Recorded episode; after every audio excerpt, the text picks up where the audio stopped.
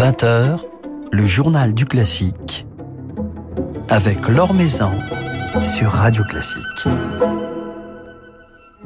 Bonsoir à tous. Un somptueux coffret publié par Warner nous permet de découvrir l'art d'une grande figure du piano qui nous a quittés il y a tout juste 40 ans, une musicienne au célèbre patronyme, mais dont la notoriété a été éclipsée par celle de son frère.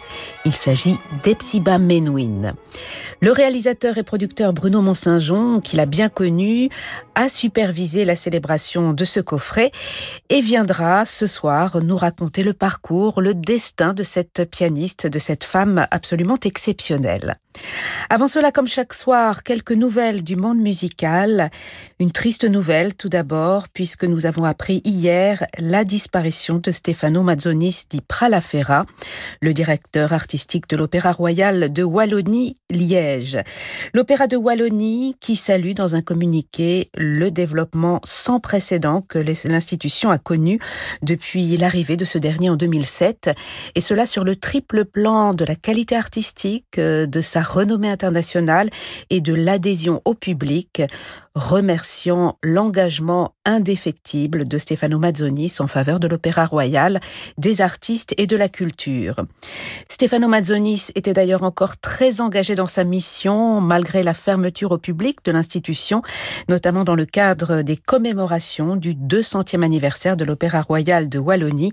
Il s'en était confié d'ailleurs à notre micro en décembre dernier. Stefano, mon ami, grand directeur général, je pleure de toutes mes larmes, a écrit Speranza Scapucci, la directrice musicale de l'Opéra Royal sur les réseaux sociaux. Speranza Scapucci, qui avait été nommée par Stefano Mazzonis en 2017. L'Opéra national de Paris a donné une conférence de presse en ligne ce matin, à laquelle participait notamment son directeur Alexander Neff, afin de communiquer les résultats de sa grande enquête sur la diversité confiée à Constance Rivière et Pop Ndiaye. Ce rapport pointe notamment la nécessité de réformer le concours d'entrée à l'école de danse de l'opéra, de revoir la composition des jurys pour qu'ils soient plus paritaires, de mettre en avant des metteurs en scène, des chorégraphes ainsi que des artistes issus de la diversité et de bannir toute forme de blackface ou de blanchiment de peau. L'Opéra de Paris s'est ainsi engagé à suivre ces recommandations, créant un plan de lutte contre le racisme et la discrimination, en nommant un chargé de mission diversité et inclusion, en réexaminant les critères de recrutement ou encore en s'engageant à mettre en valeur un patrimoine méconnu et oublié issu de la diversité et en faisant un travail de contextualisation autour de certains ouvrages du répertoire sans bien entendu opérer à une quelconque censure. Alexander Neff a en outre précisé sa volonté de préserver l'indépendance des metteurs en scène et des chorégraphes. C'est à lire sur le site de Radio Classique un article signé Philippe Gau.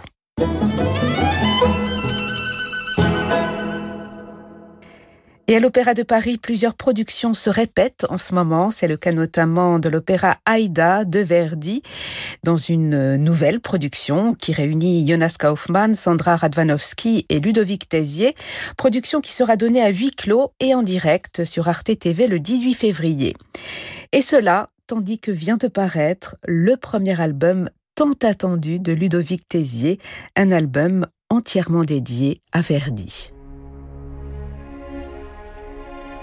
al tuo vecchio genitor tu non sai quanto soffrì tu non sai quanto soffrì il tuo vecchio genitor che lontano di squallor il suo tetto si coprì suo tetto si coprì di squallore di squallore. Ma se al fin ti trovo ancora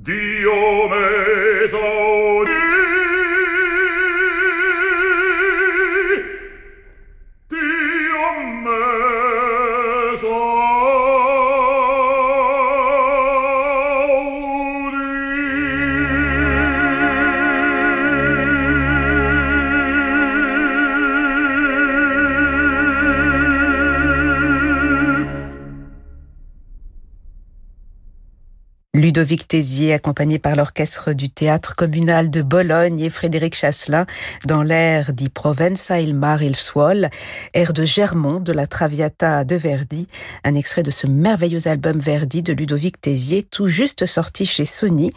Ludovic Tézier sera à cette occasion notre invité lundi prochain, le 15 février, dans le Journal du Classique. L'Or sur Radio Classique. 9 CD et 2 DVD pour retracer le formidable parcours d'une pianiste exceptionnelle quelque peu oublié, mais dont le talent et l'engagement humain suscitent l'admiration. Il s'agit d'Epsiba Menuhin. Ce magnifique coffret publié par Warner, c'est à Bruno Mont-Saint-Jean qu'on le doit. Bruno Mont-Saint-Jean qui fut proche non seulement de Yehudi, mais aussi de sa jeune sœur Epsiba, à laquelle il a choisi de rendre hommage dans ce coffret qui réunit ses plus grands enregistrements et de nombreux inédits. Une très belle photo en illustre la couverture. On y voit une toute jeune fille, très belle, le regard ailleurs, l'air songeur, un peu mélancolique. Alors qu'est-ce qui se cachait derrière ce regard? Quelle personnalité? La réponse de celui qui la connaissait si bien, Bruno Mont-Saint-Jean l'un des êtres les plus délicieux que j'ai jamais rencontré. Délicieux pas simplement au sens de la de la gentillesse, mais au sens de la vigueur. Elle était jolie comme un cœur, c'est clair, et jusqu'à la fin, même quand on voit le ce, terrible cancer qu'il a qu'il a agressé dans les deux dernières années de sa vie, elle a encore ce, ce visage rayonnant. Bon, c'est quelqu'un qui rayonnait effectivement. J'ai toujours eu l'impression que on ne pouvait pas la rencontrer sans tomber amoureux d'elle. et, et, ça concernait tous les gens qui l'ont qui l'ont vu, qui l'ont entendu. L'essentiel de sa carrière, en tout cas en Europe et en Amérique, s'est faite avec son frère, avec Yehudi.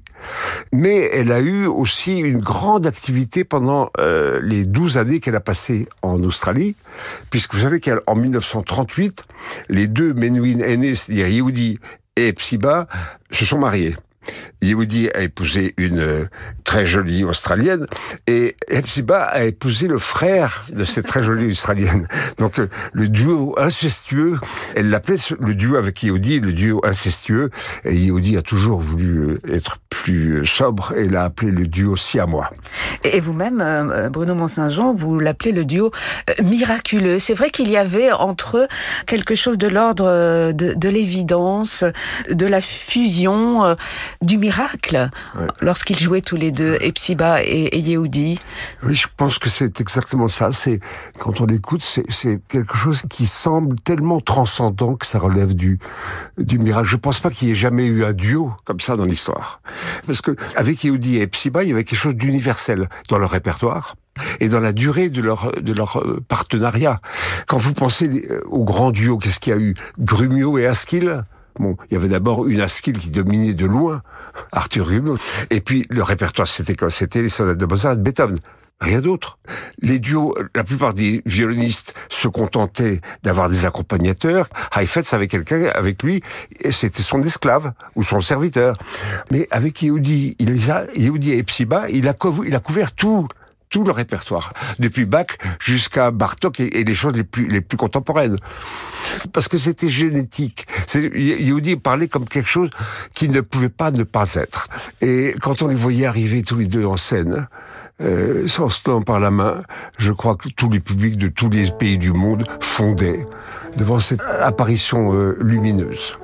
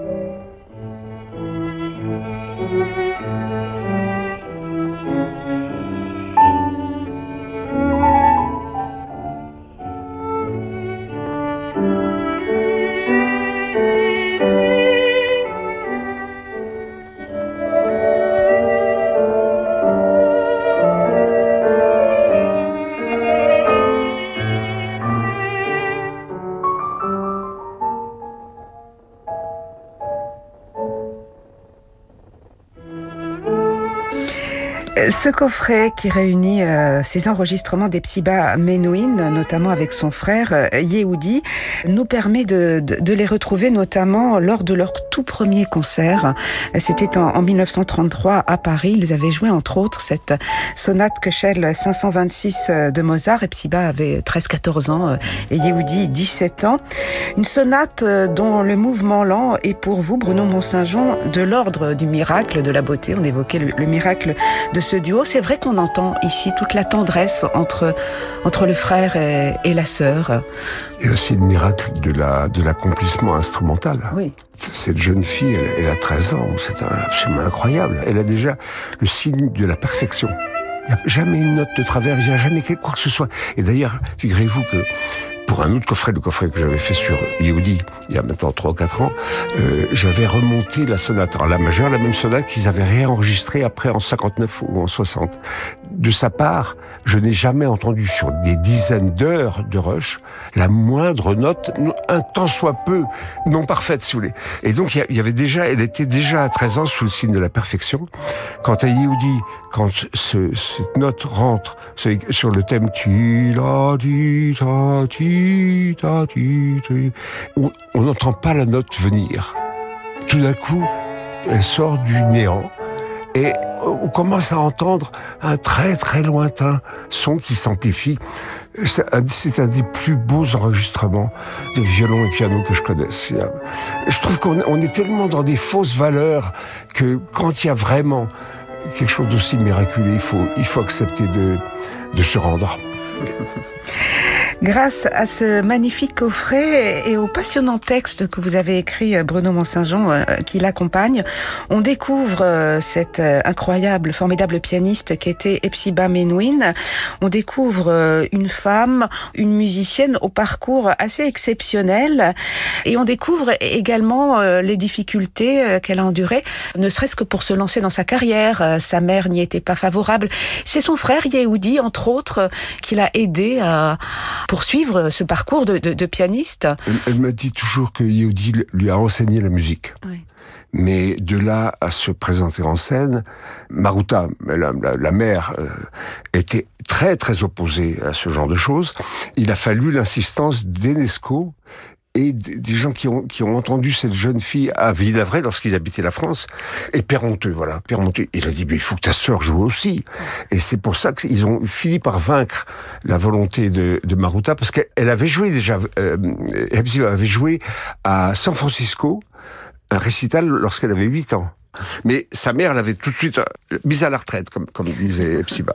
Et alors, ce qui s'est passé, c'est qu'elle a été, non pas contrainte, parce que c'était sa vocation, euh, toutes ces premières années, elle n'a joué qu'avec Yehudi. Jusqu'au moment où euh, j'ai pas malheureusement trouvé cette bande, mais parce que ça a été diffusé à la, radio, en 1937, elle joue avec Ormandie et l'orchestre de Philadelphie. Euh, et puis, en 1938, elle décide de se marier, donc, et là, elle avait été engagée avec le New York Philharmonic pour l'année suivante et elle a annulé sa participation. Elle a envoyé cette lettre merveilleuse en disant euh, c'est le sacrifice que j'offre à l'homme que j'aime.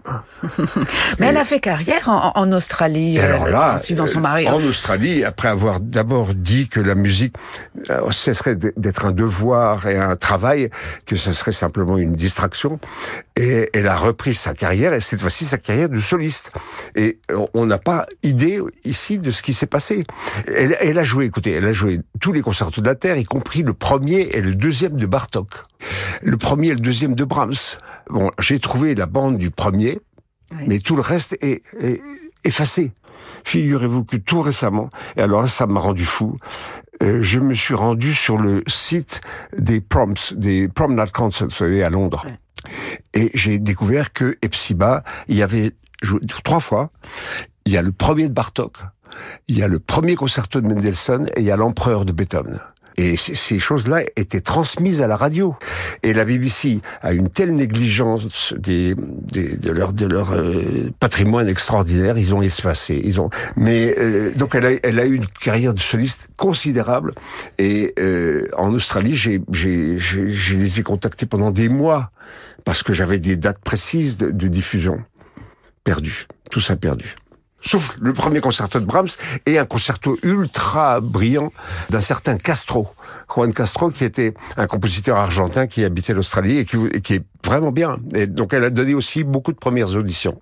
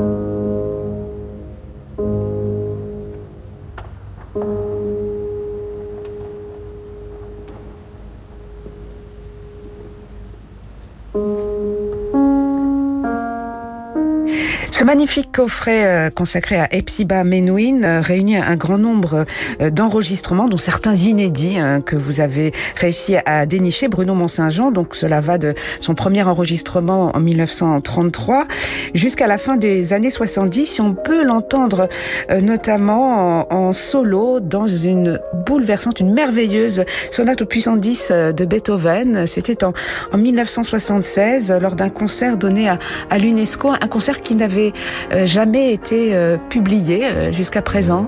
C'est une découverte totale cet enregistrement. Je, me ce concert très très bien. Vous étiez oh, je, Comment je, je, ne la lâchais pas d'un pouce quand elle était en France. Et vous savez qu'elle était française d'une certaine manière. Hmm. C'était le pays dans lequel elle souhaitait vivre et qu'elle parlait. Admirablement. Et on peut, on peut l'entendre, puisqu'il y a des, on, entend sa voix aussi dans ce coffret. Oui, il y a pas mal de choses avec sa, sa voix. Et, elle, parle de Beethoven, justement, dans, mhm. dans l'un de ses, ses enregistrements euh, en français. oui, quand on lui demande euh, qu'est-ce que vous auriez fait si vous aviez vécu à l'époque de Beethoven, elle répond euh, je l'aurais épousé. Il aurait été moins grognon. Le, choix du mot grognon, c'est le français le plus élégant, le plus approprié. C'est le, mot qui, se justifie totalement. Et voilà, elle était, comme ça, adorable et avec cette vigueur en même temps, ce génie pianistique. Alors on peut euh, découvrir également euh, dans le livret qui accompagne euh, ce coffret que vous avez signé, Bruno Mont-Saint-Jean, quelques extraits de, de, lettres de Yehudi et d'Epsiba Menouin.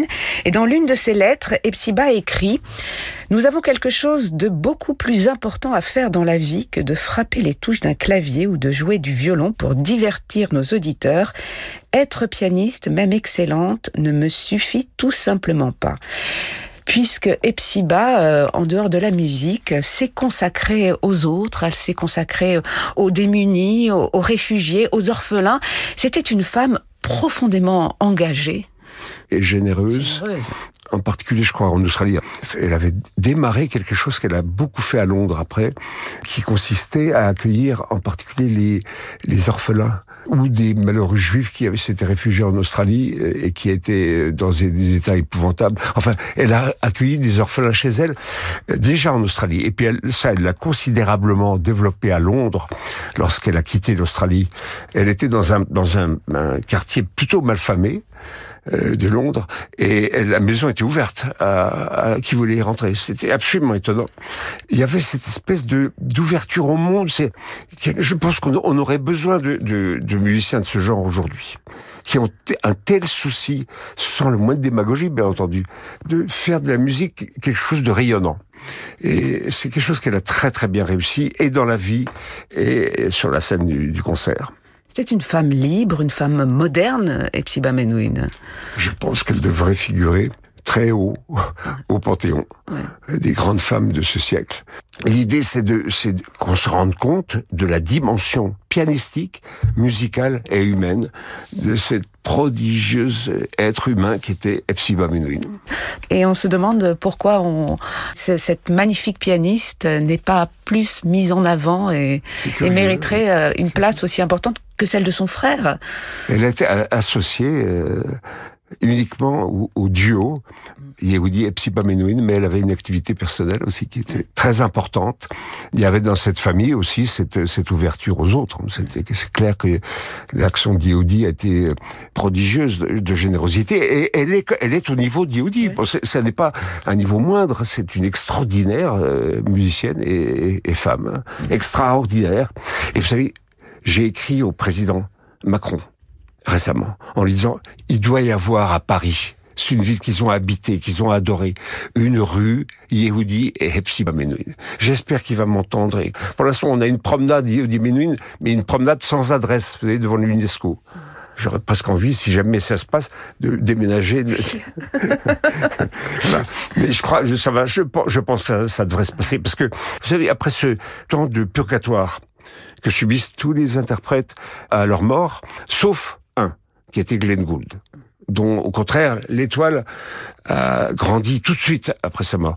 Mais la plupart euh, subissent un, purgatoire. Je pense que maintenant, ces deux tristes journées que sont le 12 mars 99, lorsque Yehudi est, mort à, Berlin, m'ayant écrit la veille et la lettre j'ai reçue le lendemain le 13 mars. Et c'est date du 1er janvier 1981. Elle avait tout juste 60 ans, lorsque Epsiba est morte d'un cancer à Londres. Et avec ce délicieux, c'est ce que m'a dit Yehudi, mot, il a été la voir la veille en partance pour une tournée concert. Et Yehudi lui a dit, Darling, je ne suis pas en tournée pour très longtemps, je reviens, je serai là bientôt, dans 15 jours, je serai de retour à Londres. Et alors, il n'a pas terminé sa phrase. Et c'est Epsiba qui l'a terminé en riant. And then I will be bouncing c'est que veut dire je serai virevoltante. Et puis elle est morte le 1er janvier. Il y a tout juste 40 ans. En tout cas, vous lui rendez un, merveilleux hommage, Bruno Mont-Saint-Jean, à travers euh, ce coffret, coffret dédié à Epsiba Menuhin, 9 CD et 2 DVD. Cela vient de paraître chez Warner. On aurait aimé continuer à parler pendant des heures avec vous d'Epsiba Menuhin. Malheureusement, nous n'en avons plus le temps. Merci infiniment d'être passé nous voir. Je suis ravi d'être venu j'ai envie de convaincre. Mes passions sont, j'espère, convaincantes. Ah oui. Et voilà, donc je suis ravi de vous avoir, d'avoir parlé avec vous. Merci. Ah, je suis sûr que vous avez convaincu nos auditeurs.